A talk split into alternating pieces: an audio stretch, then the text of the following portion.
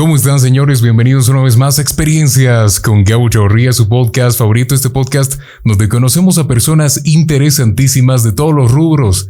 En esta ocasión, una ocasión muy especial, muy emocionante porque está conmigo Nico del Carpio. Querido Nico, ¿cómo estás? ¿Qué dices? ¿Qué tal, Gabito? ¿Cómo estás? ¿Todo bien? La verdad, súper bien, eh, contento, alegre de estar aquí, agradecido por la oportunidad y la verdad muy emocionado por contarte todo y responder todas las preguntas que tú tengas. Gracias, Che, sobre todo por el tiempo. Debes estar súper ocupado con un montón de cosas. Gracias, Che, por hacerte el tiempito. No, cómo no. Siempre, siempre me va a gustar hablar de lo, de lo que hago, de lo que he hecho, hablar del ciclismo, que es algo que me apasiona. Entonces, siempre me hago el espacio. Y vaya pasión, Che, vaya pasión. Lo ha llevado un montón de rutas. A ver, yo creo que las piernas ya están súper curtidas. No, ya son piernas de acero. ya directamente agarra cualquier... ¡Pah! ¿No? Así. Qué, qué, genial. Y vamos a hablar de, de, todas sus rutas, porque también es algo impresionante. Vamos a hablar de los factores mentales, de los factores físicos. Pero como primera pregunta, querido Nico, y siempre es, es, digamos, costumbre del programa, que yo no podría presentarte, que los mismos invitados se presenten. Tal vez yo me puedo faltar algo que tú consideras que debería entrar. Así que, ¿quién es Nicolás del Carpio? Bueno, Nicolás del Carpio ahorita es un joven sucrense. Yo nací en Sucre, viví en Sucre toda mi vida, en ningún momento me fui de acá. Eh, actualmente tengo 24 años. Eh, actualmente soy estudiante, pero a la vez deportista. Trabajo igual con empresas propias o emprendimientos propios. Eh, soy un joven cristiano, actualmente igual comprometido, a punto de casarme, a seis meses de casarme. Ya sí, a pasar volando. Felicidades. Gracias, hermano. Y eso es a grandes rasgos. Ahora, también como persona que ya podemos decir alguien que se traza metas, eh, alguien que no se deja afectar por los comentarios negativos, sino que los convierte en algo positivo para impulsarse a más. Y también una persona dispuesta siempre a ayudar. O sea, es algo que, que me ha gustado hacer desde un principio. Eh, poder ayudar a las personas. Tengo, a veces uno diría como la mala costumbre de primero pensar en los otros antes que en mí, pero eh, prefiero hacerlo así y es algo que me gusta hacer. Realmente, como te decía, un joven cristiano que siempre he buscado eh, agradar a Dios, hacer el bien. Entonces es algo que, que, creo que me define y que las personas que me han podido seguir o que me conocen más que nada, porque es muy diferente lo que uno conoce a través de redes sociales a lo que uno conoce en persona. Entonces sí, las sí. personas que de verdad han podido compartir conmigo, que han podido hablar conmigo, estar un momento conmigo, son aquellas personas que realmente me conocen detrás de una historia, detrás de una red social, detrás de publicaciones o incluso detrás de los desafíos, ¿no? Que al final de cuentas soy un joven normal podemos decir común y corriente, no es que yo soy un dios ni nada de eso, soy una persona que se trazó metas, que buscó alcanzar sueños y que también eh, tiene familia, como te digo, o sea, comprometido, que tiene que disponer su tiempo y organizar su tiempo para muchas actividades, ¿no? Claro, Che, y qué manera de expresarse también destaco eso, porque es, es evidente y comparto lo que decías, le pasa mucho seguro a ustedes que seguramente también con el tema del deporte te ha llevado a mostrar tu campo de acción, a mostrar tus rutas, como hablamos antes y extra micrófonos, extra cámaras, que te ha llevado a pensar, oye, debería compartir esto, esta ruta con la gente, ¿no? Con mi público, mi Instagram, y ellos puede que tengan una visión de ti medio, uno, cómo se anima, qué loco, qué le pasa, como que los comentarios es qué loco es el Nico del Carpio, después es súper buena onda, te abres cuando estás más amigable, pero cara a cara ahí también se ven las cosas. Y eso es algo que te ha llevado seguro que con el ciclismo. Pero antes de que empecemos con eso, me decías que estudiante, ¿no? Sigues estudiando. Sí, actualmente soy estudiante, estoy ya en lo último en realidad de mi carrera, que es ingeniería electromecánica.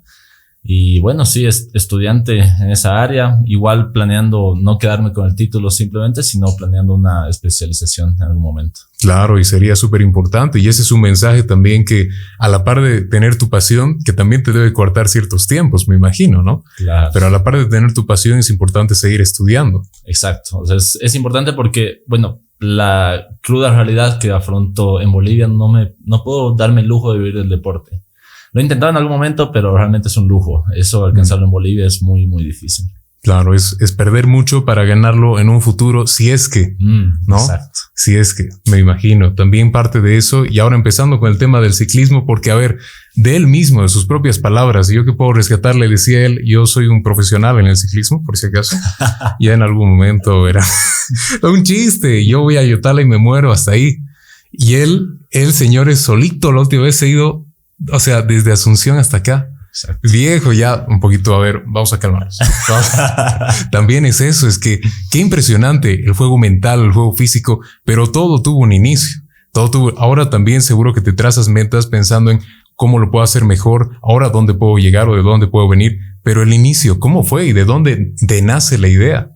Bueno, eh, yo practicaba ciclismo cuando era niño, cuando era lo que diríamos aquí más chango. Eh, tendría 6, 7 años cuando inicié el ciclismo. Inicié con ciclismo de ruta. Yo corría, competía, era campeón departamental, pero lo dejé por temas familiares porque mis papás no tenían mucho el tiempo para llevarme a entrenar y lógicamente ellos me querían cuidar. Entonces no me decían ve mm. solo o arriesgate o te mandamos con quien sea. Entonces yo también rescato eso. No fue como que les valió, sino que era su intención de ser cuidadosos conmigo, ¿no? Porque además en ese entonces recién estaban apareciendo buenas bicis y demás, y era normal escuchar que a tal lo asaltaron por su bici. Entonces, dejé el ciclismo a los 9, 10 años aproximadamente y lo retomé a los 17, pero más como un hobby. O sea, salía con mis amigos a pedalear, eh, ahí pude comprarme una nueva bici. Y es interesante porque esa, esa bici en realidad fue un regalo de mis papás al ver que estaba queriendo pedalear nuevamente ellos me regalaron la bici como un regalo de Navidad. Y la bici me la robaron un mes después. Pucha, no te puedo creer. Entonces fue, o sea, para mí fue un dolor que no te puedes imaginar. Y lógicamente la respuesta de mis papás fue, bueno, primera y última que te compramos, porque no la cuidaste. claro. Eh, ahora, eso me sirvió a mí como una motivación, me sirvió a mí como para decir, yo trabajo y voy a ahorrar para comprarme una mejor que la que me robaron. Entonces ahorré, me compré una mejor que la que me robaron, efectivamente lo logré. Gracias a Dios. Y ahí empecé a entrenar. Pero yo a la par del ciclismo en ese entonces hacía lo que es eh, motocross. El motocross lo había empezado eso a los 14, 15 años. Entonces el ciclismo para mí era una forma para compartir con amigos y aparte era un complemento para el físico como tal para la moto. Sí llegó un momento en el que descuidé un poco la bici igual en ese entonces y descuidé un poco el tema físico. Entonces me, me acuerdo que eh, me inscribí en una carrera de motocross así sin entrenar, digámoslo, o entrenando vagamente.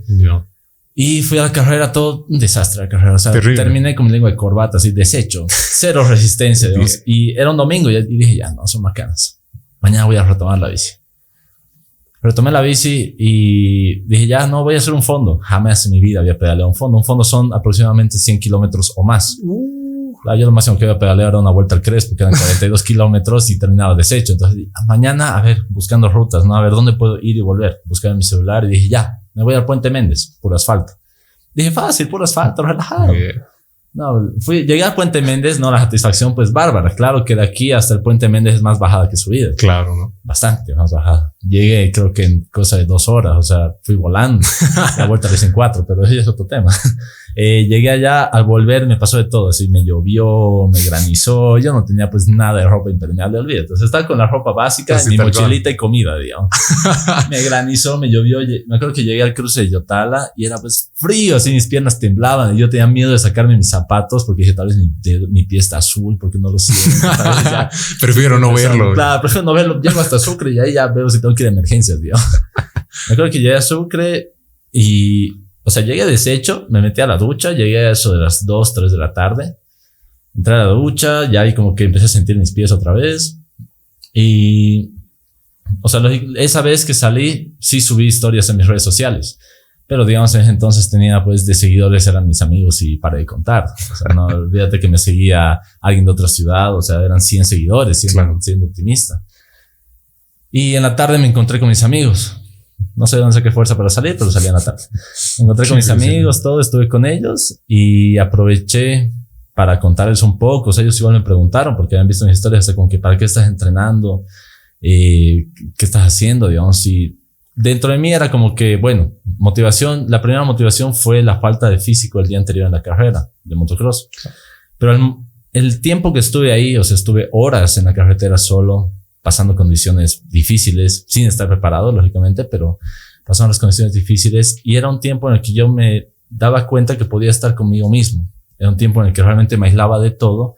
Y el andar en bici, o sea, es algo que yo he podido desarrollar eh, a medida que he ido practicando más el deporte, que me he dado cuenta que la mejor forma para conocer un país o sea, como tal, en su extensión y demás, es a través de tierra y en bici aún mucho más, porque en auto igual vas a ciento y pico kilómetros por hora y no, no conoces tanto, digamos.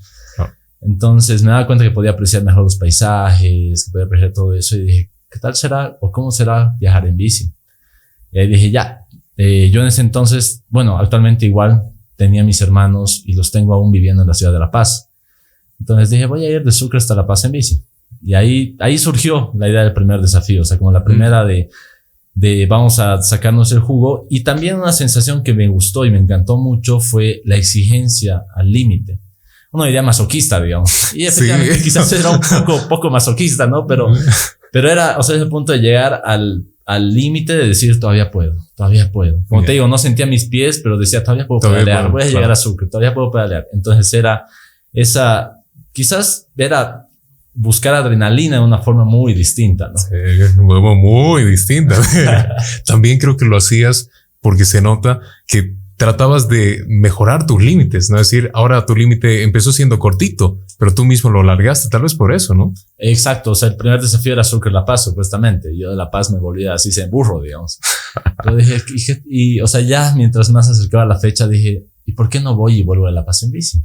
Entonces dije, pero no, hacer la misma ruta otra vez me voy a aburrir y demás. Y luego, oh, pero aquí me puedo desviar por Cochabamba y vuelvo por el otro lado, digamos. y, o sea, les comentaba a mis amigos y seamos honestos, nadie me creía. Claro. O sea, nadie, todos me creían, sí, sí, seguro, o sea, la en bici. Te voy a ver volver en auto. Claro, voy a ver cómo estás volviendo a Yotala, digamos, todo. Y compraba las cosas para la bici, las alforjas. O sea, el primer equipo que tuve en la bici como tal fue arcaico. O sea, lo más barato que conseguí. Eh, no invertí la gran plata porque igual dije, estoy haciendo la prueba. Entonces no me metí con todo porque tal vez no me gustaba. O sea, tal vez me arrepentía. Mm. Pero la misma motivación de decir, o sea, yo me propuse la meta, yo la voy a lograr, era lo que me forzaba en cierta forma internamente a querer alcanzar el objetivo, o sea, no decepcionarme a mí mismo. O sea, fuera de haber dicho a todos mis amigos, a toda la gente que me conocía en aquel entonces, voy a llegar hasta La Paz en bici volver hasta Sucre, era el hecho de decir, yo me dije que lo iba a lograr. Yo me dije que iba a conseguir esta meta y demás, y era eso lo que me motivaba muchas veces a alcanzar más, a buscar más. Y era, o sea, literalmente de todos los desafíos que he hecho, yo siempre tenía un cronograma diario. O sea, por ejemplo, este que te digo, el primer día Sucre Potosí, el segundo Potosí, eh, no me acuerdo, eh, Ventilla, creo que se llama el cruce, y de ahí me iba hasta Oruro. Pero, por ejemplo, el segundo día no lo respeté. Yo llegué a Ventilla, llegué temprano y dije voy a alargar y estiraba, alteraba mi cronograma a medida, dependiendo de cómo me sentía durante el desafío. Claro, te ibas adaptando, ¿no? Eso también. ¿Tú crees que eso también ayuda a hacer más, más llevadero todo el viaje? Que no sea tan cansador. O sea, era, para mí era como una motivación. O sea, muchas personas dicen qué lindo es conocer muchos lugares y demás. Y sí era la idea inicial. Yo decía, qué lindo llegar a tal lugar, me voy a sacar fotos y que esto, que el otro.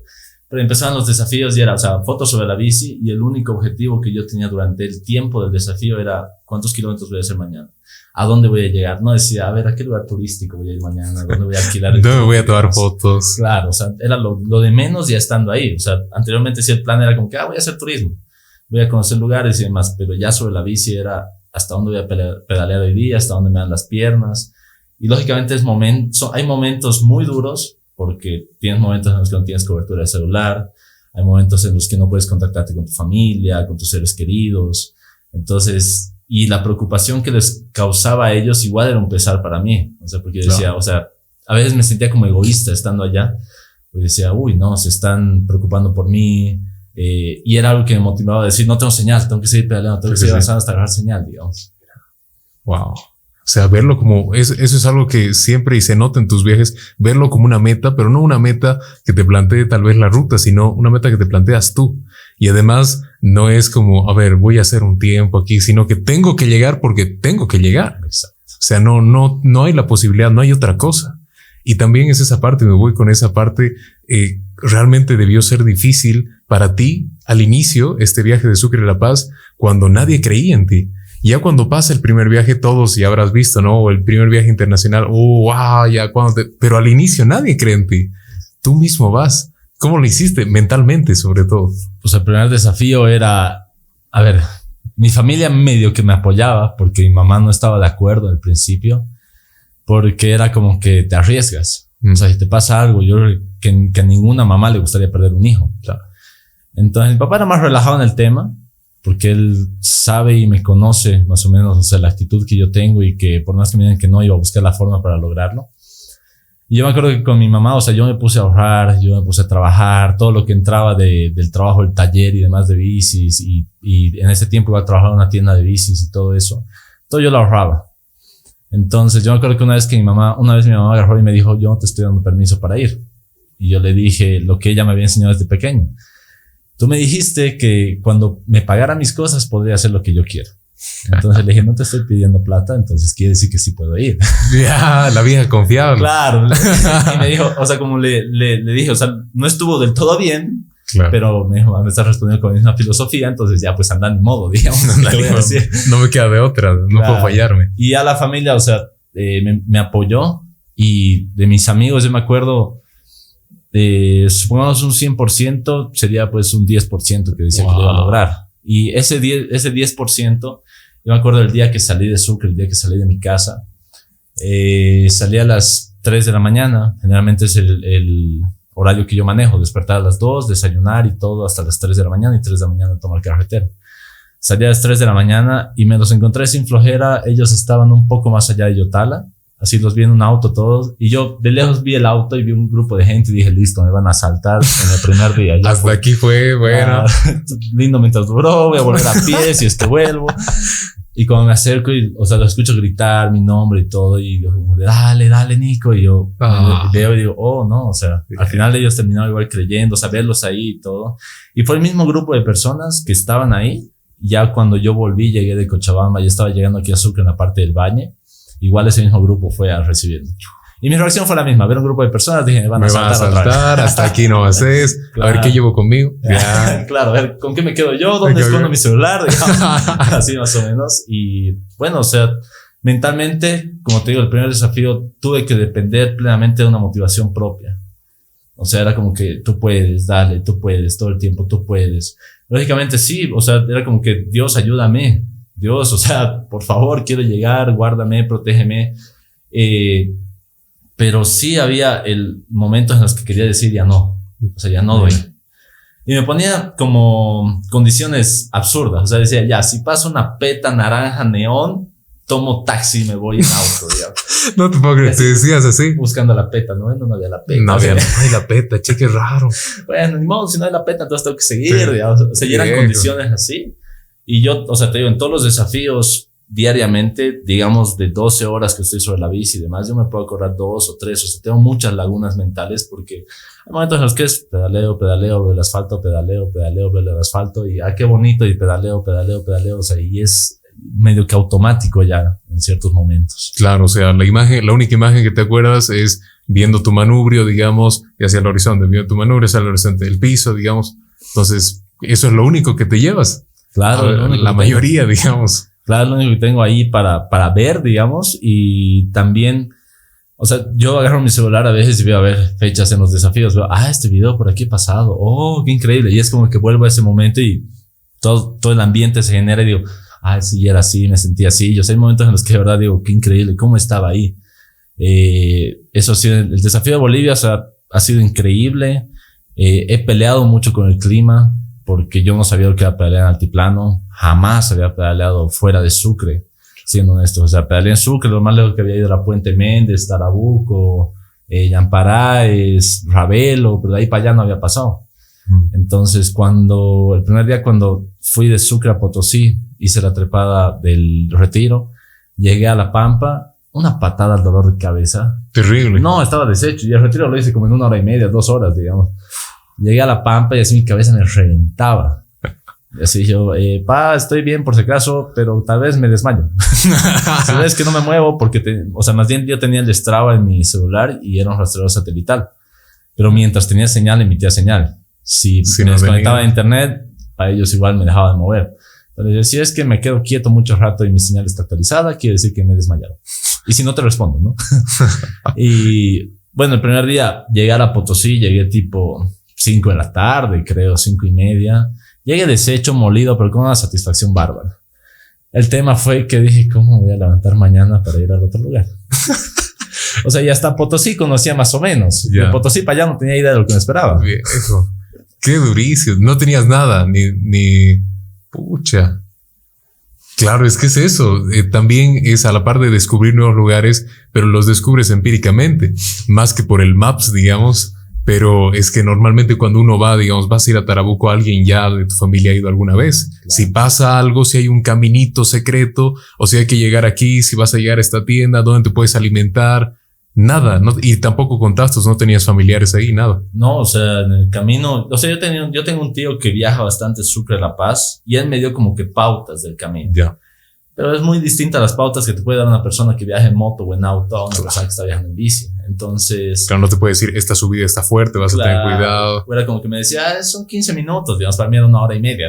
Entonces era como que, Diego, qué bacana. Y, y lo, lo que he aprendido realmente he aprendido por malas experiencias es nunca preguntes a la gente del campo cuánto te falta, porque para ellos todo es requisito y no es requisito. O sea, ya era requisito dónde es, no es media hora, seguía, seguía. Requisito me han dicho y no llego.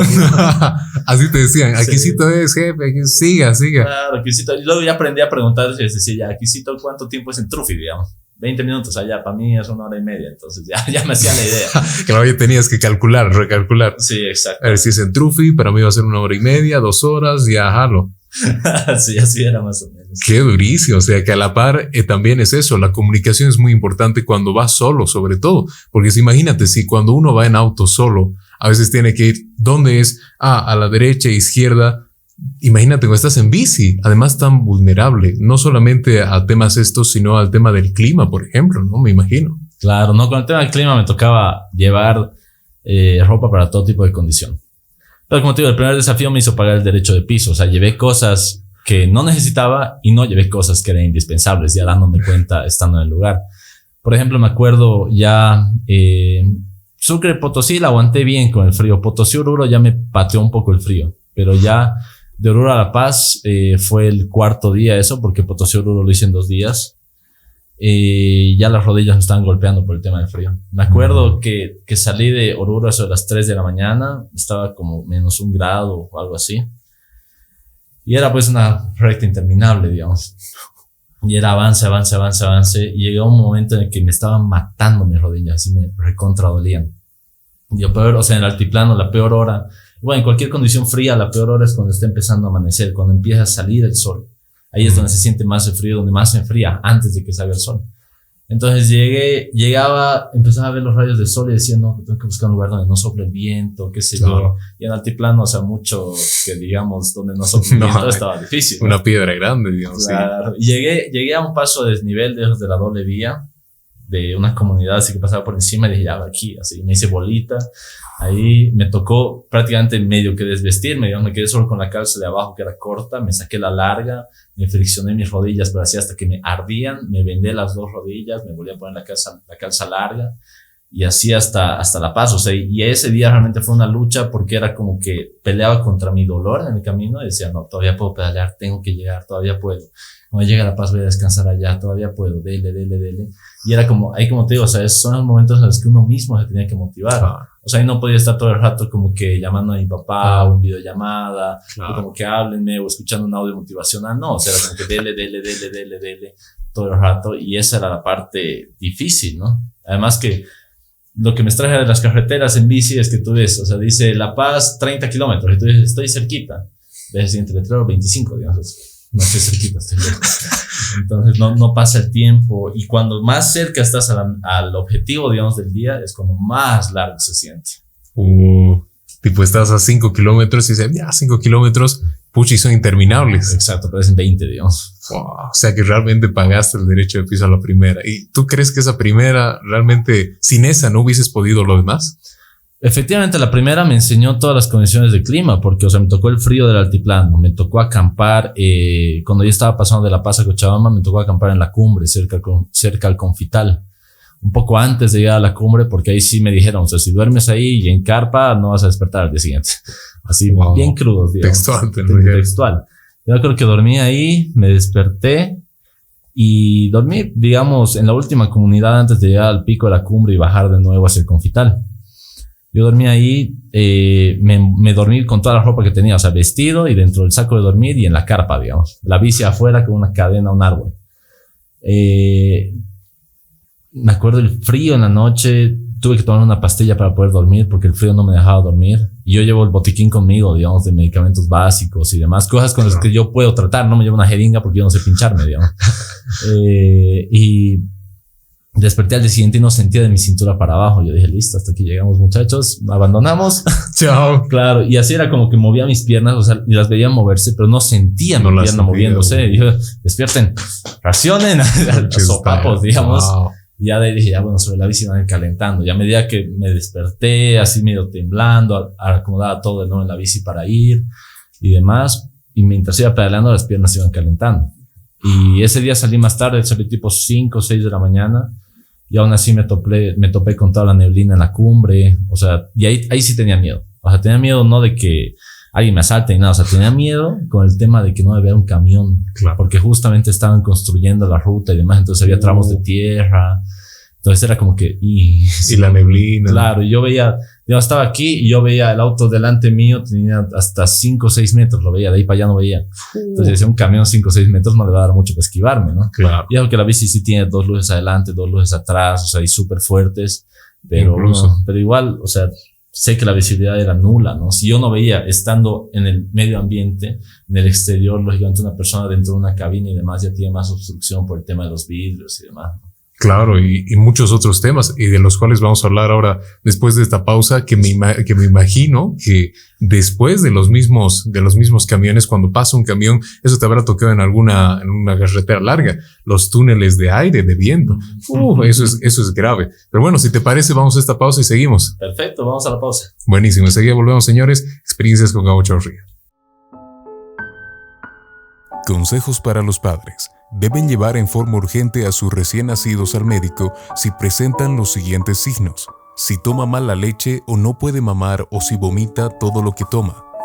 Es un mensaje del doctor José Luis Chavarría Ruiz, médico pediatra. Calle Padilla 337, celular 711-62-079, teléfono 64-377-27. Continuamos, señores, en experiencias con Gabo Chavarría, querido Nico. Yo aquí pegado como realmente un, un fan de la bici, aunque pucha pedaleo en la ciudad y estoy muriendo, ya vas a encontrar ahí terrible. Yo no necesito ni siquiera este marcador satelital, ya saben dónde voy, igual voy a estar desmayado. ahí.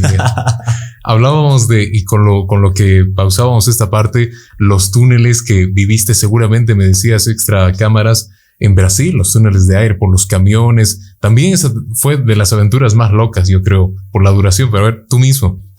Pues el tema de los túneles de, de aire, o sea, los vacíos que generan los camiones al pasar, era algo que tenía conciencia desde el primer desafío. Porque ya alguna vez había viajado en moto y en moto ya sentí la sacudida de los camiones. Entonces, lógicamente, la bici más liviana y menos velocidad sabía que iba a ser peor. No sabía que tan peor, pero sabía que iba a ser peor. Y bueno, en Bolivia no fue tan duro porque en el altiplano los camiones van a máximo 100, digamos, siendo optimista, van a 80, 100, que sí ya genera una buena sacudida, Claro. pero por ejemplo, en, en Chile no sufrí tanto con eso porque hay mucho respeto al ciclista. El chileno es muy, muy educado en ese, en ese sentido. Mm, Quisiera decir lo mismo de Brasil, pero no es el caso. Eh, en Brasil yo me acuerdo los primeros cuatro días que hice generalmente todo costa y demás, y desde, desde Río de Janeiro hasta Santos. Era una carretera eh, costera, como te digo, y era una carretera secundaria, no era la autopista principal. Entonces el tráfico era más de vehículos livianos, camioncitos pequeños, no era tan plana y recta, era bien sinuosa, pero a mí me gustaba porque estaba llena al lado del mar, digamos, o sea, la parte divertida. Llegué a Santos, eh, que es el puerto que utiliza la ciudad de Sao Paulo para todas sus importaciones y comercio. Y había dos opciones de carretera por las cuales eh, en cualquiera de las dos era ilegal el tránsito en bicicleta. Y lógicamente no pregunté si podía pasar o no. Me lanzo y si me agarran, clarito será. Eh, me metí a la, a la autopista y era, es, o sea, yo me metí a la secundaria porque es la carretera de camiones. Entonces yo dije, mejor donde van los camiones, más lentito. Eh, pero la autopista era, era una obra de ingeniería porque realmente en Brasil se cuida mucho su ecosistema. Entonces era una plataforma la autopista. Eh, además que Santos está a nivel del mar y Sao Paulo, si no estoy mal, está como a 800 mil metros sobre el nivel del mar.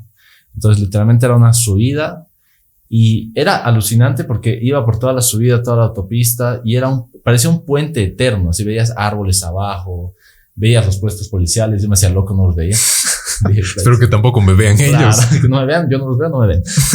Subía y era una autopista, o sea, la de subida era totalmente aparte a la de bajada. Y eran tres carriles de subida. Y yo alucinaba, ¿no? sé, uy, qué increíble, veías la selva abajo.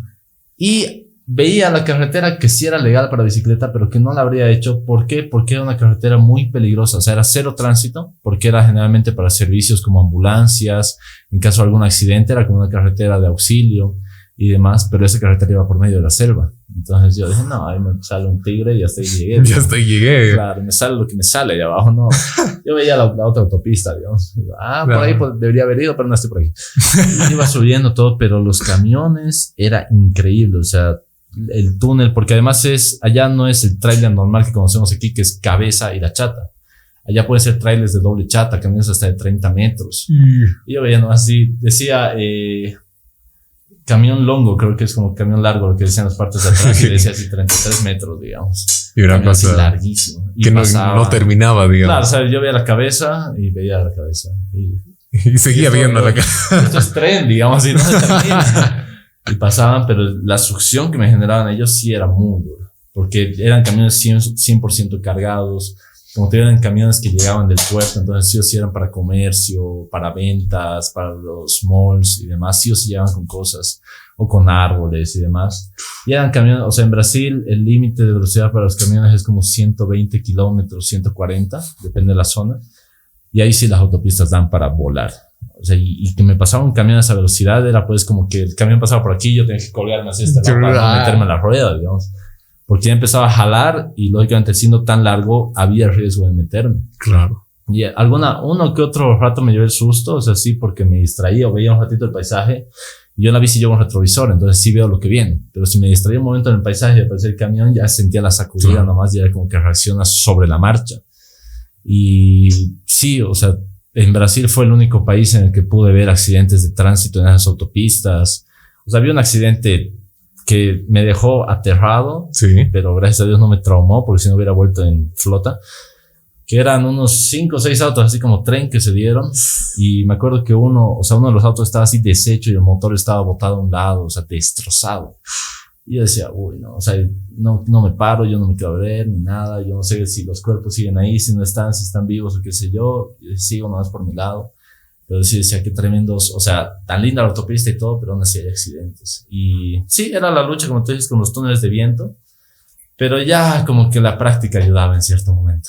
Claro, me imagino. Además que este tema de, de el peso influye mucho. También eso pensaba ahora Ucha, con tanto viaje y tantos días, tu bici, ¿cuánto debe pesar? 100 kilos. Eh, bueno, la bici originalmente solo, la bici como tal, pesa, un ejemplo, en la que vine de Brasil pesa como 11 kilos, solo la bici. Solo la bici, o sea, digamos, sería la bici en orden de marcha para carreras, entrenamientos, una bici normal. Ya. Eh, a esa bici yo le sumo, sum, sumémosle mi peso que sean 90 kilos, ya estoy transportando 100. Y aparte de equipaje, eh, son como 40 kilos, que la bici llega a pesar como 50 kilos. Entonces voy transportando como 140 kilos, que es el límite de carga que tiene una bicicleta. O sea, yo no me puedo pasar de eso porque si no puedo partir el cuadro. El límite de carga en realidad del fabricante son 136, entonces yo me doy ahí esos cuatro gritos de gracia, digamos. Como que nadie se está dando cuenta. Claro, nadie, nadie sabe. Nadie sabe. Y, yo, o sea, me acuerdo en, en, Brasil, por ejemplo, yo compré la bici en Sao Paulo. Generalmente para cada desafío busco adquirir una nueva bici porque para toda la exigencia y todo el palo que se le va a dar, no me gustaría usar una bici que ya tiene fatiga encima. Claro. Entonces, sí, una bici nueva. Y yo me acuerdo que compré la bici en Sao Paulo y la llevé a Río de Janeiro, porque ahí empezaba el desafío. Pero volvía, o sea, Río de Janeiro estamos en la costa, hice hasta Santos y como te digo, volví a Sao Paulo. Volví a Sao Paulo y ahí fui a la tienda donde compré la bici. No, pues de la tienda casi se, se arranca sus pelos porque dijo, ¿cómo la tienes tan cargada la bici? O sea, y él vio, la trató de levantar, no la podía alzar. Y me sacaron una, foto, toda la tienda era la bicicletaria Paulista, se llamaba. Y sacaron una foto, todas la subieron a su Instagram y demás. O sea, súper emocionados. Pero me dijeron como no, pero ay, a ver cuánto pesa. Si la pesaron, ah, ya está dentro del límite de la garantía, entonces no pasa nada. No, era, era tremendo ahí. Wow, debes seguir aún tu foto ahí. Sí, sí, sí, sí, ahí en sus redes sociales. Como, En, en diciembre del 2020. Como el loco que estaba transportando los 140 kilos con él más en la bici. Qué locura. También es eso. Y, y dentro de las exigencias, ¿tú, ¿tú crees que hubo algún momento en cualquiera de tus, de tus rutas, siendo así, tal vez que hayas dicho no, aquí estuvo incluso a punto, pero a nada, digamos, a, no sé, un segundo de, de renunciar? ¿Hubo algún momento realmente muy, muy difícil, muy extenuante que ya no te daban las fuerzas? Seamos honestos, más de fueron más de uno. sea, Fueron varios. hay, hay varios, o sea, creo que diariamente era la pelea conmigo mismo igual. Porque tanto tiempo solo, tanto tiempo literalmente que no compartes con ninguna persona, Claro. que estás hablando solo, que literalmente yo todo el camino hablaba conmigo hablaba con Dios y punto. O sea, no, no era como que, ay, estoy peleando contigo y charlamos. No. Chao, chao, no. Eh, había muchos momentos en los que decía, no, ¿qué estoy haciendo aquí? ¿Qué te pasa? O sea, podría estar en mi casa comiendo, podría estar con mi familia, podría estar viendo una película, podría estar en mi cama, digamos. Pero eh, era como que la lucha conmigo de decir, lo tengo que lograr, lo voy a lograr. Pero eso era porque las condiciones me lo permitían. O sea, decía, ya tengo comida, tengo todo, puedo seguir. Pero sí ha habido situaciones en las que las condiciones externas realmente me querían llevar a renunciar. En de Bolivia, eh, creo que fue el frío en el altiplano lo que me realmente me, me dio palo, pero no llegué a un punto de desesperación, o sea, no llegué a un punto literalmente de llorar de desesperación. Sí, de dolor, pero no de desesperación de decir, yo no quiero. Mm. Pero ya en Chile eh, sí tuve un día, yo me acuerdo, eh, ya estaba en la zona del desierto y llegué a una ciudad en la costa, no recuerdo ahorita el nombre, y de ahí yo tenía que llegar a otro pueblito que se llamaba, bueno, se llama Paposo, que es el antiguo límite Chile-Bolivia. Tú ves ahí está el monumento que dice antiguo límite Chile-Bolivia antes de que les quitáramos el mar. By Chile. By Chile. Claro. Edited by Chile. claro, ahí abajo. Featuring. Claro. y yo tenía que llegar a ese pueblito, o sea, era corto, de uno al otro iban a ser como 70 kilómetros. Entonces yo salí tarde, salí 7 de la mañana, literalmente yo dije, ya este día voy a salir a pasear. Son 70 kilómetros, es mucho más corto, es puro costa, voy a tener uno que otro repechón, ninguna subida ni nada. Eh, en Chile sí tuve la oportunidad de compartir con un ciclista ya, que me conoció antes de que yo fuera, o sea, ya me conocía antes, veía lo que pedaleaba y demás. Y él me esperó en su, en su ciudad que se llama Vallenar, que era antes de este lugar donde te digo. Y él me dijo, o sea, ¿por dónde vas a ir? Le mostré la ruta y me dijo, ah, ya, de ese lugar de Paposo hay una tremenda subida, dijo. Y yo, o sea, ya había escuchado antes del chileno tremenda subida en el desierto y era pues chiste, o sea, disque tremenda subida, era un Disque. disque plano, digamos así, medio subidita. Entonces se hizo tremenda subida, debe ser un cuento. Llegué a Paposo y dije, ya, ya llegué, mediodía. Dije, voy a buscar algo para almorzar. Saco mi celular, no tenía señal. Busco algún lugar que tenga wifi, nada. O sea, era un pueblito. Era un, lo que diríamos aquí, un caserío. O sea, eran 50 casas, Sí, digamos. de- Para que veas el cariño que le prestan a nuestro antiguo límite Chile-Bolivia. Y, y bueno, la zona del desierto es una zona muy poco poblada, efectivamente, porque es zona de minerales, o sea, de ahí extraen minerales nada más. Entonces tú vas a ver más que nada centros mineros y no son al lado de la carretera, o sea, tú ves desvío al centro minero 30 kilómetros, digamos. Claro. Entonces la carretera es bien desolada. Y yo creo que ya Paposo dije, no tengo cómo comunicarme. Entonces no podía como que, ah, ya me entenderán, mañana aparezco, digamos. O sea, dejar a mi familia 24 horas sin saber de mí. No, pues si yo no moría ahí, me mataban ellos, digamos. Entonces, Me mandaba a matar. Claro, entonces dije, ya, no, como sea. Y vi la subida, la subida, y ya sí la vi pronunciada. Yo le pregunté a una señora de la zona y le dije, ¿qué tan larga es la subida? Y me dijo, es no más larguita, pero termina ahí en la curva, ahí donde ve que termina la montaña y termina. Yo calculé y dije, ah, ya son 10 kilómetros, ya es cortita. Dije, ya es un mini retiro, o sea, a, a simple vista parecía más corta que el retiro. Me acuerdo que empecé a subir todo y llegué a la curvita famosa había un plano de unos 500 metros y continuaba la subida. Al final la subida que era de 10 kilómetros en mi mente terminó siendo de algo de 57 kilómetros. Y era domingo, en zona de minas, literalmente el chileno y bueno, casi en todos los países extranjeros me dado cuenta que los domingos y feriados los respetan al 100%. O sea, no hay un alma en la carretera, no hay surtidores abiertos, no pillas nada. Entonces era domingo, yo estaba, ya había terminado la cuesta y no tenía señal, pero sí había descargado el mapa, entonces decía, ya me falta tanto para llegar a Antofagasta. Me faltan como ciento y kilómetros. O sea, ya eran como las 4 de la tarde, 3 de la tarde más o menos, entonces dije, no voy a llegar. Imposible llegar. Y desesperado, o sea, realmente yo digo, solo Dios que, que me mostró que estaba conmigo porque yo estaba a punto de tirar la toalla, o sea, ya me acuerdo que pedaleaba 10 metros y paraba, pedaleaba 10 metros y paraba, desesperado, no tenía agua, no tenía comida, no podía mascar la bici por obvias razones, entonces no era, no era sano.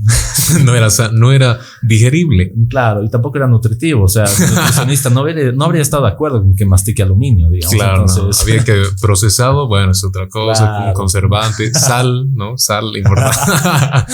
y recuerdo que paró una camioneta, hasta el día de hoy me acuerdo, era una Toyota Hilux roja. Bien, Y, o sea, me dijo, te ayudo y demás. Y yo le dije, solo le dije agua. Agua, sí, era para lo único que tenía fuerzas. Agua, tiene agua, agua. Y me dijo, sí, o sea, justo acabo de comprar agua, sacó así su bidón de 4 litros. Yo en la bici tengo para llevar más o menos 3.5 litros, 4 litros de agua. Entonces, por favor, y me dijo, no, no quieres que te lleve, porque yo, ¿qué cara de zombie habré tenido para que pare sin que yo le diga, oiga, pare auxilio? Para auxilio. Fuerza. Paró todo y me, me, dijo, sí, aquí está, me cargó los botellones. Y yo le dije, ¿cuánto le debo? Y me dijo, no, no es nada. O sea, espero que llegues, pero no, no es nada. Me dijo, tranquilo. Y yo dije, no, hay, o sea, yo decía, no, eso no es una coincidencia, no es porque sí, no es porque, o sea, yo decía, sí, solo Dios que en ese momento, o sea, me decía, sí, tú puedes, yo estoy contigo, yo te doy la fortaleza. Y ese, ese gesto, más allá de, dije, ah, ya tengo agua y demás, o sea, el gesto de ver que sí tenía ese respaldo fue lo que me motivó y dije, no, yo llego. O sea, así llegué 12 de la noche, llego. Y llegué a un lugar afuera de Antofagasta que se llamaba La Negra, que era una plaza de pesaje de camiones. Y ahí también tiene una fábrica de cemento, si no estoy mal. Llegué al lugar y en el peaje pregunté, o sea, porque en, esa, en ese año estaba justamente con el tiempo de los problemas en Chile, que estaban con sus revueltas, que había enfrentamientos. Yo tenía pánico. Recuerdo el día que llegaba al paraíso, así todo con vandalismo y demás. Y yo dije, no, me voy a meter a Chile al peor momento, digamos. Entonces me dijeron, justo han eh, vuelto a estallar las revueltas, decían ellos. Eh, y los focos en Chile eran, las ciudades más afectadas eran Santiago, Valparaíso y Antofagasta en las ciudades donde más había enfrentamientos y demás. Entonces yo dije, a la vaina, no me conviene entrar a Antofagasta entonces. Estaba como a 12 kilómetros. Y ahí me dolió en ese momento porque era la última vez que iba a ver el mar antes de meterme hacia Bolivia. Mm. Dije, de modo, me tengo que tragar mi deseo de ver el mar y no voy. Y ahí en la negra, eh, en Chile hay bastantes posadas, o sea, yo pude ver en la carretera y demás. Y posadas son lo que diríamos como hoteles de carretera. Lugares para poder dormir y que tengan una cama y listo. Y yo dije, bueno, esta es una plaza de camiones, debe haber alguna posada. No había ni una. Y además que yo llegué ahí, lo primero que busqué fue algo de comer. Y sí había restaurantes para camioneros, entonces comí.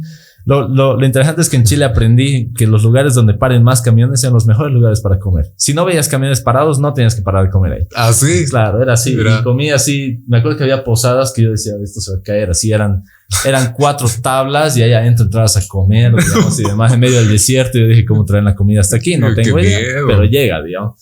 Y paraba a comer todo. Y ahí paré a comer y ya se hizo tarde, o sea, ya eran tipo 8 de la noche, más o menos. Dije, bueno, ya por más que quieran, no voy a Antofagasta, ya es muy tarde. Peor todavía, o sea, peligroso, tipo 8, 9 de la noche. Y mi única solución fue, eh, me acuerdo que llamé a mi papá en ese momento y le dije, no sé qué hacer o sea, pues yo ya tenía la carpa, todo, pero le dije, no sé, no sé qué hacer, no hay dónde pueda acampar. Mm. Y me dice, ¿hay estaciones de servicio? Sí, le digo, hay dos. Una era Copel, creo que era en la que me quedé a dormir. Sí, creo que era eso. Me acuerdo que el logo era azul. Y fui y me dijo, pregunta. Pregunté si puedes dormir ahí. Lo peor que te pueden decir es, no, Dios, no te van a arrestar por preguntar. Y yo, ah, bueno, pues voy y pregunto. Fui y pregunté a uno de los que estaban en las bombas y me dijo, no, ve a preguntarle al jefe de, jefe de plaza, le dicen como el encargado durante el horario.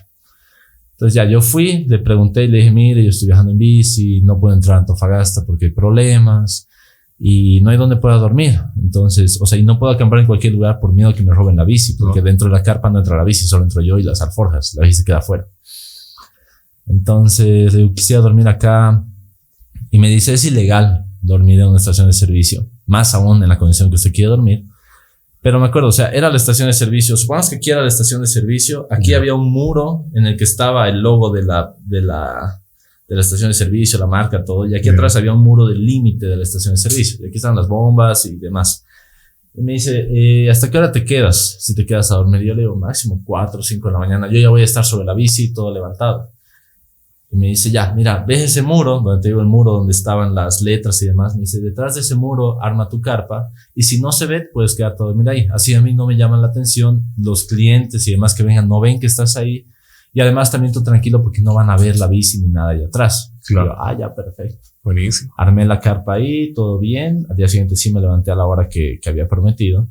Pero me acuerdo, o sea, son cosas que te acuerdas en el momento, ¿no? O sea, yo ya estaba así a punto de dormir y digo, me han dicho que el desierto en el día es caliente y en la noche es una heladera. Una pastilla para dormir, por si acaso. Uh. A dormir, al día siguiente, así una heladera, así mi, todo mi cuerpo frío, así yo temblaba. he despertado por la tembladera antes que por la alarma. la alarma estaba a las 4 y a las 3 y 40 estaba despierto. ya me, tocó levantarme y ahí dije, ah, sí, es verdad que el desierto en la noche es frío. Y eso estaba, digamos, entre paredes, más o menos, ¿no? Y bueno, me levanté al día siguiente. Lo bueno es que gracias a Dios en casi todas las estaciones de servicio, tanto en Chile, en Brasil, no tanto en Paraguay, pero más o menos, eh, siempre hay eh, lugares de comida. Pero los chilenos son los que más trabajan 24 horas. Eh, un poco los brasileños dependiendo del trazo, pero el chileno casi siempre trabaja 24 horas. Entonces yo desperté a las 4, bárbaro, pues no tenía que hacerme mi comida ni nada, había ahí la cafetería, digamos. Mi cafecito, mis masitas, mis barritas de proteína ahí que venden igual. Perfecto. Y le meto de la carrera y de ahí salí hacia, hacia Antofagasta, no, hacia Calama, que ya es casi Bolivia, digamos, estado a las puertas de Bolivia. Y ahí me tocó subir, ¿no? Porque la negra está como a, digamos, 30 metros a nivel del mar, 50 más o menos, no llega a los 100. Y ya Calama está como a los 2200, creo, o sea, era suba, suba, suba, suba, mm. pero era tan progresiva la subida que no se sentía, o sea, yo sentía que era plano, ni siquiera estudié eh, a qué altura estaba Calama, porque sabía que muchas veces al estudiar la altitud y demás me condicionaba mentalmente. Dije, ya llego, son cuántos kilómetros, ya está bien, llego. Se hicieron, llegué a Calama, eh, derretido, porque empezó a salir el calor del desierto. Eh, el desierto de Atacama como tal yo me entero de las cosas cuando estoy en el lugar. Así me acuerdo que entré a la provincia de Atacama, digamos, y ves un sí. así. Usted está entrando a la región número 2, creo que es Atacama. Eh, lugar, hogar del desierto con mayor radiación solar del mundo. Yo, y, me y me entero estando aquí, gracias. ya empecé todo, entrar al desierto, lógicamente. Y sí, no es un sol que como tal te calienta tanto, pero sí sientes cómo te rostiza, cómo te consume la energía, cómo te consume o sea, me acuerdo que volví pues color, de ese color más o menos. Así, era pues color de mis llantas, digamos, porque me, me rosticé allá. No se podía diferenciar. Claro, no se podía diferenciar. Pero este es una llanta y es una persona. Es la bici Transformer, digamos, ¿no? Entonces, y, y lo más... Eh, duro es que me ponía bloqueador, lo que tú quieras. O sea, el bloqueador era un formalismo prácticamente, porque no me protegía de nada. O sea, el bloqueador era para prevenir daños en la piel más allá de quemaduras. Y bueno, llegué a Calama, ya en Calama notaba el ambiente ya un poco más hostil. Me doy cuenta que la altura afecta mucho al carácter de la gente. Entonces, ya en Calama era mayor altitud, o sea, ya me topaba con gente más tosca, más dura. Y bueno, en Calama me tocó pasar Año Nuevo, si no estoy mal. Sí, Año Nuevo pasé ahí antes de entrar a Bolivia y después de Calama ya hice el tramo hasta la frontera con Bolivia, hasta, ¿qué se llama? Oyagüe, se llama el lado chileno. Es la frontera más baja, digamos, para entrar a Bolivia en altitud, pero llegué a los 4.700, 4.500 metros sobre el nivel del mar y yo me acuerdo que, que, era muy, muy evidente el punto de cuello. O sea, no era porque subías una montaña y bajabas otra montaña, sino que me di cuenta que empecé a subir y ya veía todo el camino abajo o adelante. Entonces dije, uy, ya estoy. O sea, ya estoy en la punta. Y en ese momento me puse a llorar, pero de la alegría. O sea, es increíble, estoy aquí. O sea, hace, digamos, hace dos semanas estaba en Sucre feliz de la vida y ahora estoy aquí pedaleando. Ya estoy por entrar a Bolivia. O sea, ya era la emoción y demás. O sea, y, persona que veía, persona que veía, pues como que este loco que hace aquí. Digamos. Este loco que hace aquí. Además que solito, ¿no ves? O sea, todos se preguntaban, ¿y estás solo? Sí, solo. ¿Y estás solo? Sí, solo. ya aquí solo. Solo, solo, cartel, voy solo. Claro, más o menos. Y era, era increíble estar ahí. Y llegué a la frontera, llegué a, a encontrarme con una realidad cruda en la frontera. O sea, yo investigué y había tres hoteles en la frontera. Por el lado chileno, en el lado boliviano no hay agua. no hay nada. En el lado chileno, por el lado boliviano está la estación Avaroa, que la estación Avaroa es una frontera que solo el personal va a trabajar durante el día, incluso la gente que vende comida, digamos que solo está en, en el horario que trabaja la frontera, y una vez que cierran fronteras, igual se va toda la gente que vende comida, todo, no hay nada. Mira. Solo hay las casetas de, de frontera, digamos, de aduana y demás. Entonces, bueno, igual los paisajes por ese lado increíbles. Luego de cruzar todo el desierto y demás, o sea, ya ni bien empecé a descolgar de la, de la altura máxima, ya me empezó a llover, o sea, ya era, era un montón de emociones en ese momento, como que veas la naturaleza, vi los salares del lado chileno, eh, había una laguna que se llamaba la Laguna del León, si no estoy mal, o el Lago del León, y tuve realmente la bendición de poder ver, eh, digamos que yo estaba en esta altura y aquí estaba Sí. todo el lago, y había un cruce de rieles por el medio del lago, era un lago seco, entonces veías el cruce de rieles por medio del lago, y dije, uy, qué tremendo sería ver el tren pasar, digamos. Digo eso y a los segundos así empiezo a ver la locomotora que va apareciendo. Mira, Y decía, ah, no, yo me quedé ahí pues sin flojera, así, ay, está pasando. ah, está pasando. Un niño, ¿no? Oh, estoy cruzando. ya pasó todo y al- alucinante, increíble. Y no llegué a la frontera, no había hoteles, no había donde dormir. Era bien, bien fría la zona. Además que yo había llegado medio húmedo luego de la lluvia. claro. Porque además con emoción de que me llovía y demás, no le puse mucha atención a ponerme ropa impermeable. Ya estaba llegando, entonces yo ya estaba un poco húmedo. Eh, de los, los tres hoteles todos estaban cerrados porque era 2 de enero, creo, y todos volvían a funciones el 5 de enero. Pues se daban su vacación de fin de año. Entonces yo dije, ¿y ahora qué hago? Otra vez, pa, ¿qué hago? no hay quien me ayude. Che, tu consejero de logística O sea, ya ahí más o oficial. menos. Ahí era como que no hay, no hay dónde. Y me dice, no hay una tiendita. O. Yo digo, sí, hay una tiendita, me compro comida ahí, pero no tengo plata. Yo ya no tengo, ya no tengo pesos chilenos. Tengo 10 mil pesos chilenos, que en ese entonces eran como 10 bolivianos, creo. Entonces le dije, no creo que me cobre 10 mil por la noche. Y me dice, pregúntale, o sea, no pierdes nada, No pregúntale si puedes armar la carpa aunque sea en la tienda y demás, eh, para que no te, no te llegue el frío afuera. Porque era eso, era dormir en una estación, como un hangar de vagones, digamos, o sea, abandonado, más huecos que techo, o sea, no era casi lo mismo que dormir en intemperie. Entonces le pregunté a la chica que estaba ahí en la tienda, le digo, un favor, eh, sé que al otro lado no hay nada, y me dice, sí, no, no hay nada. Saber si puedo dormir aquí, no sé si tienes algún lugar donde pueda dormir, o armo la carpa aquí en la tiendita, no voy a molestar. Me dice, justo eh, mi tía, mi abuela, mi mamá, no sé quién era, eh, se ha ido a Oruro, entonces queda un cuarto libre. Yo me voy a mover al cuarto de ella y tú duermes en el mío. Y yo, ah, no, gracias. Oh, qué buena Y yo dije, no, onda. realmente qué bien. Le digo, pero mira, no tengo mucha plata. Y me dice, no, ¿cuánto tienes? Le digo, los 10 mil. Me dice, ah, con eso estamos. Y yo, ah, ya, bien, gracias. Digamos, súper bien. Muy agradecido, lógicamente, por el buen gesto y confianza, ¿no? Porque me estaban metiendo a su casa, eh, a un completo desconocido.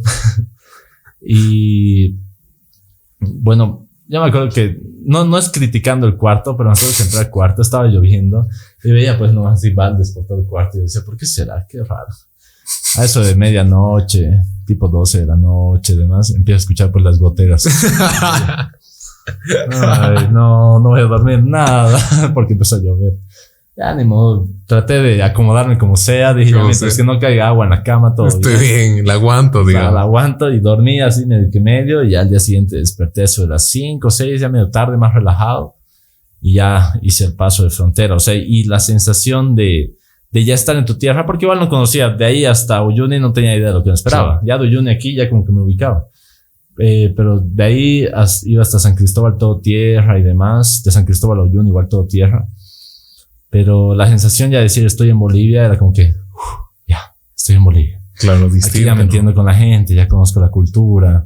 Si así me pasa algo, mi familia está cerca. O sea, ya estoy en mi, en mi país, digamos. Claro, y es, y es esa la diferencia de, y seguramente nos comentarás ahora después de esta, de esta última pausa, realmente es distinto, sobre todo cuando lo tienes mentalmente. O sea, no creo que tanto dependa del físico, que al final uno lo entrena y entrena y entrena, pero al final lo que entrenas de verdad está aquí. Mm. De eso vamos a hablar en la tercera parte, si te parece. Claro que sí, claro. Listo. Seguía, volvemos, señores, experiencias con Gaucho Ría.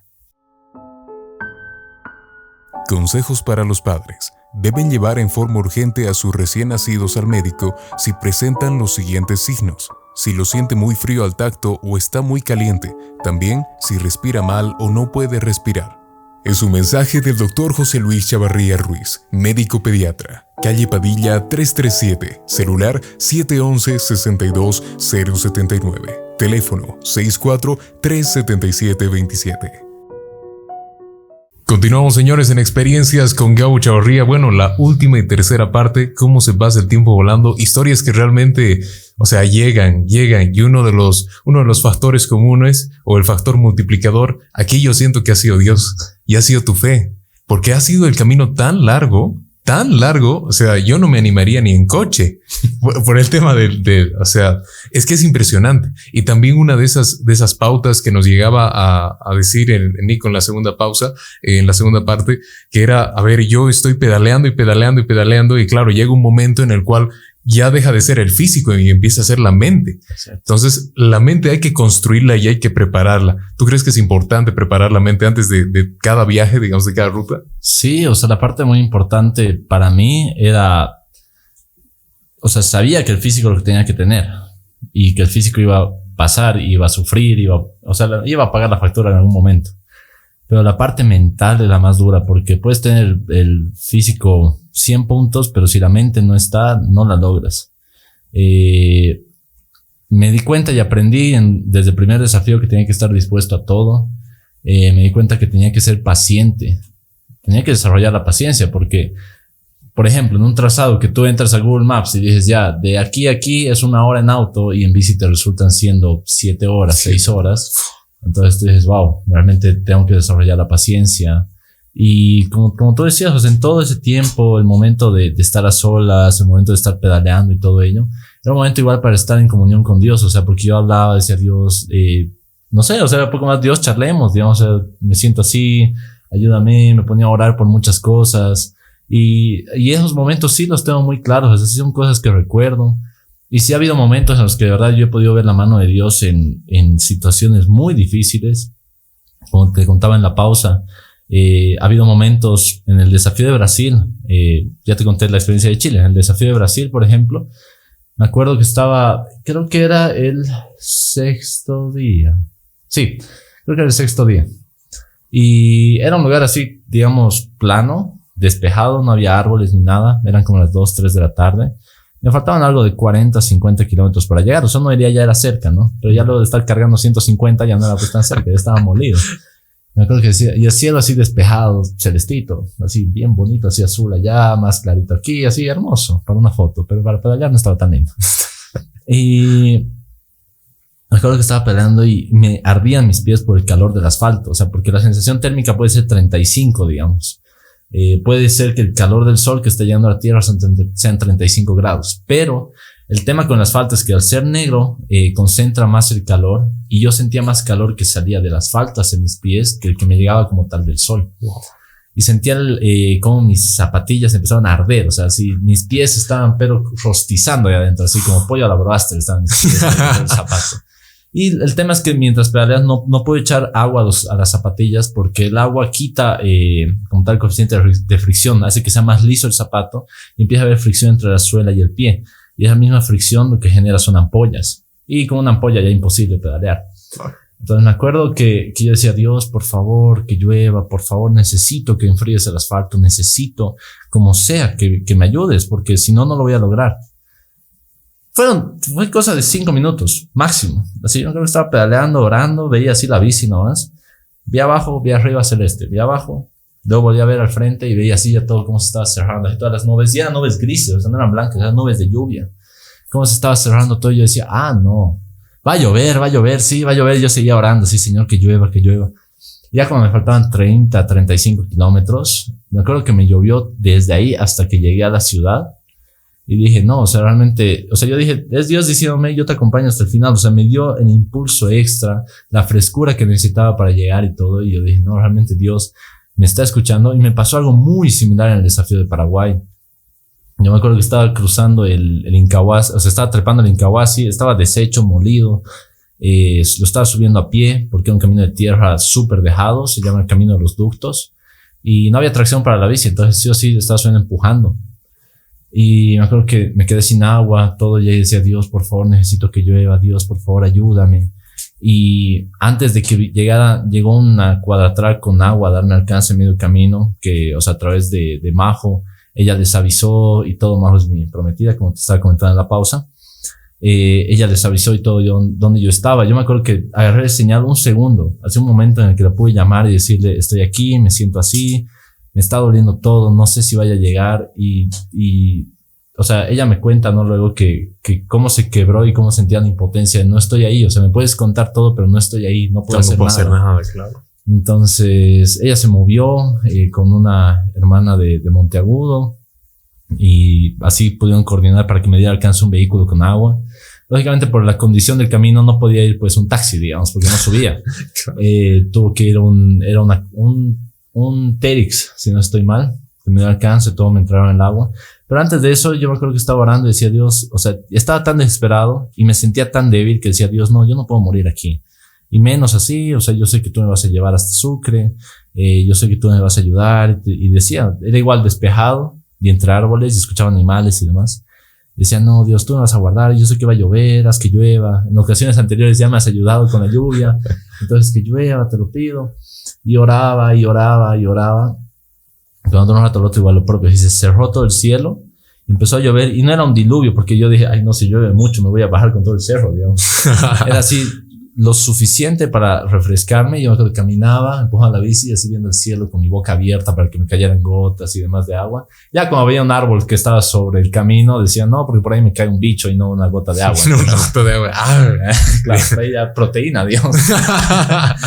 y, y, o sea, ahí como te digo, o sea, son los momentos en los que he sentido y he podido notar que, que realmente Dios estaba ahí, ¿no? Que era el aliento, que era como el decirme, yo estoy aquí contigo y todo eso, que realmente es eso, viene de parte de Dios. Y bueno, es así, ¿no? Más o menos. Wow, no, sorprendente. Y es así más o menos realmente algo muy interesante, como, como ya se sabía, es una, es una herramienta que ya Dios ya se la sabe. A ver, echar a llover para el Nico, ya, pues ya es un plan ya elegido antes, ya sabemos cómo ah. funciona.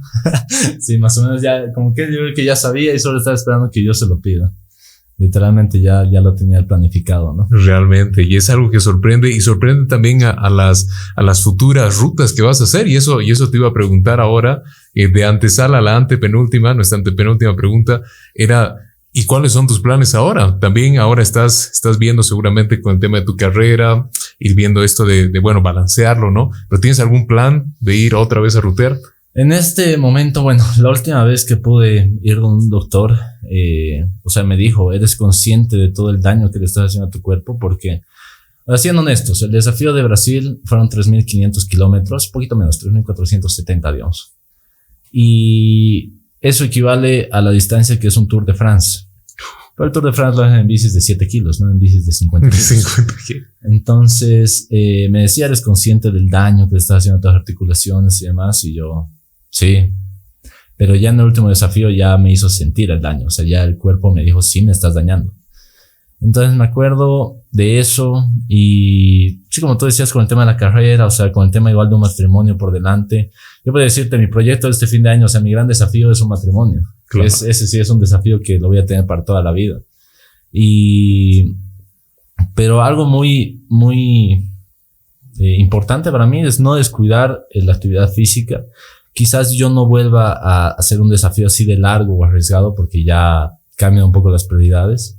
Pero sí tengo la intención de seguir pedaleando. Eh, ahora voy a retomar porque está en un tiempo de pausa con tema de la universidad, de trabajo y demás. Pero ya me estoy empezando a liberar otra vez eh, de tiempo para poder entrenar.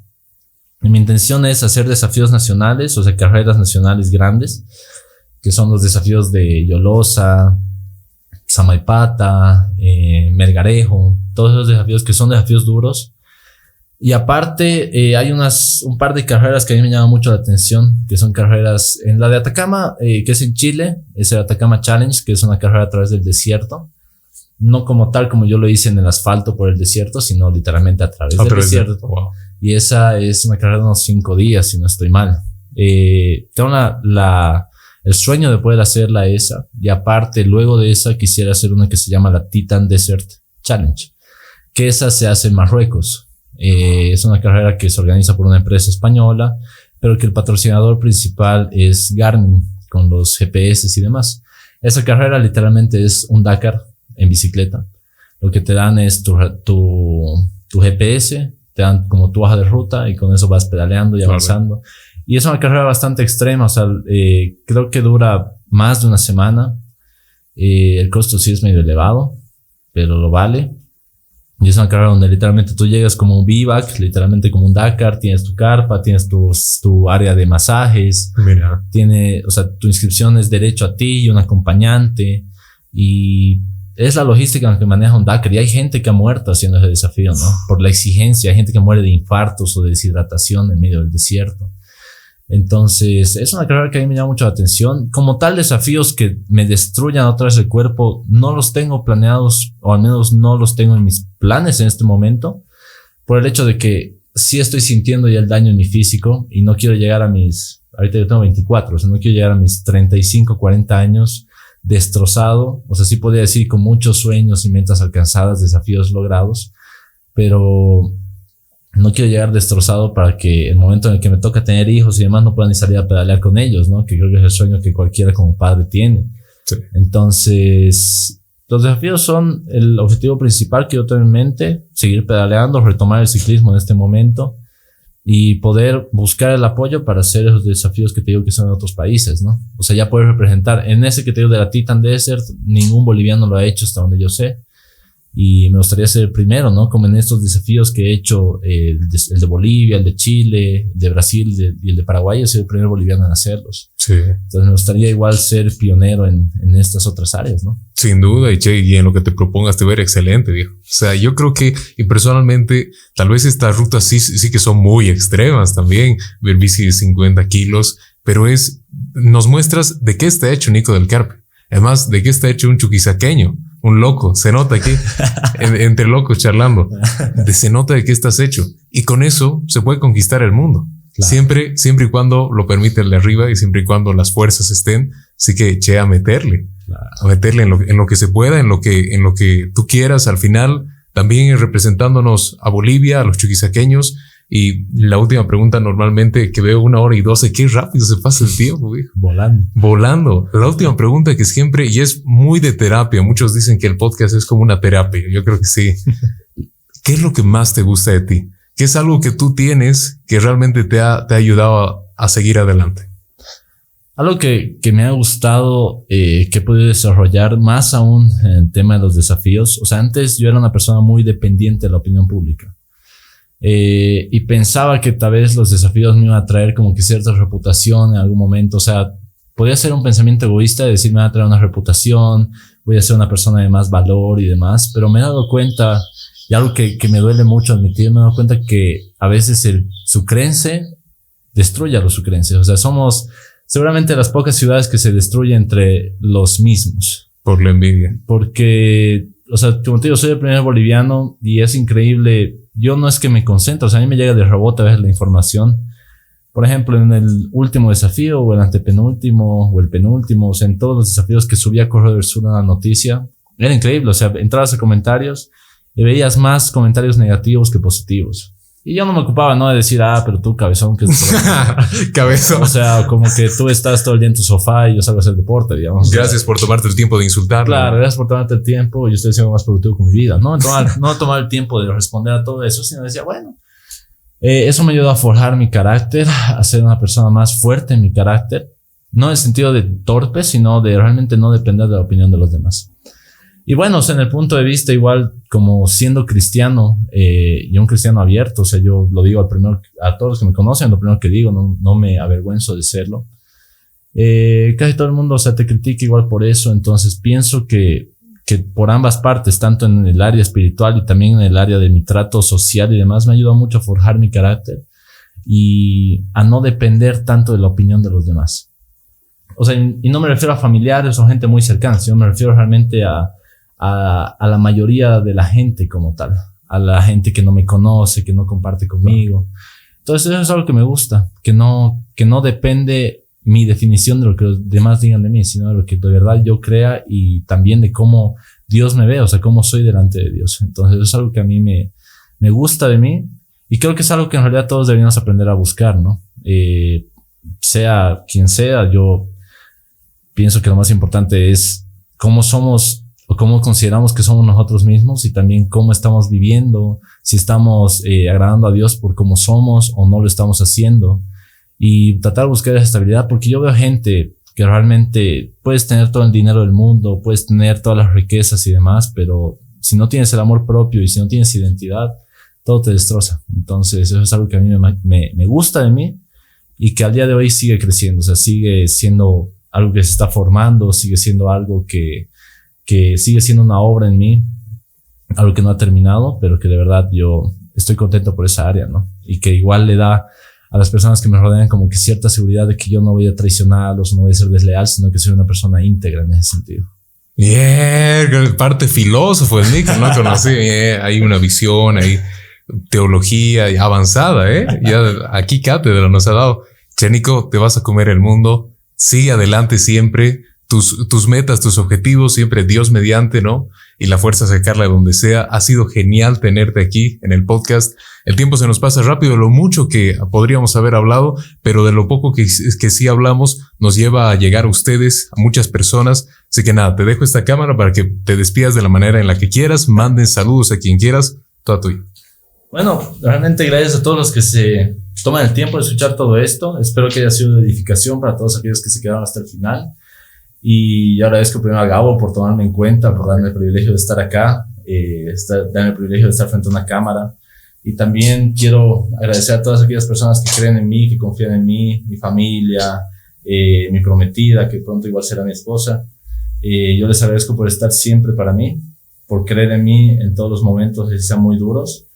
Y de verdad lo que yo le puedo decir al sucrense y a cualquier persona que escuche esto es, yo no soy un superhumano, no soy un dios, no soy una persona distinta a Gabo o a las demás personas que están alrededor.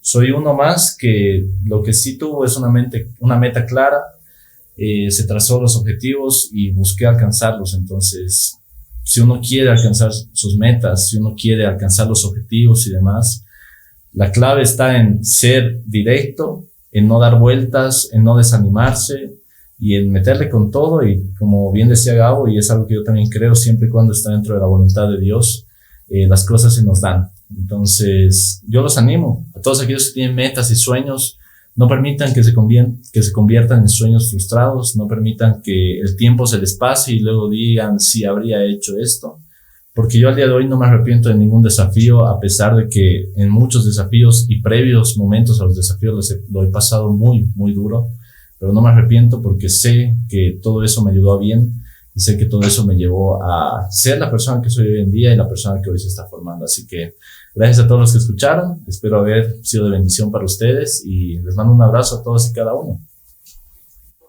Miércoles, Nico del Carpio, cuando saques tu libro de filosofía me lo, me lo pasas y voy a echarle una mirada.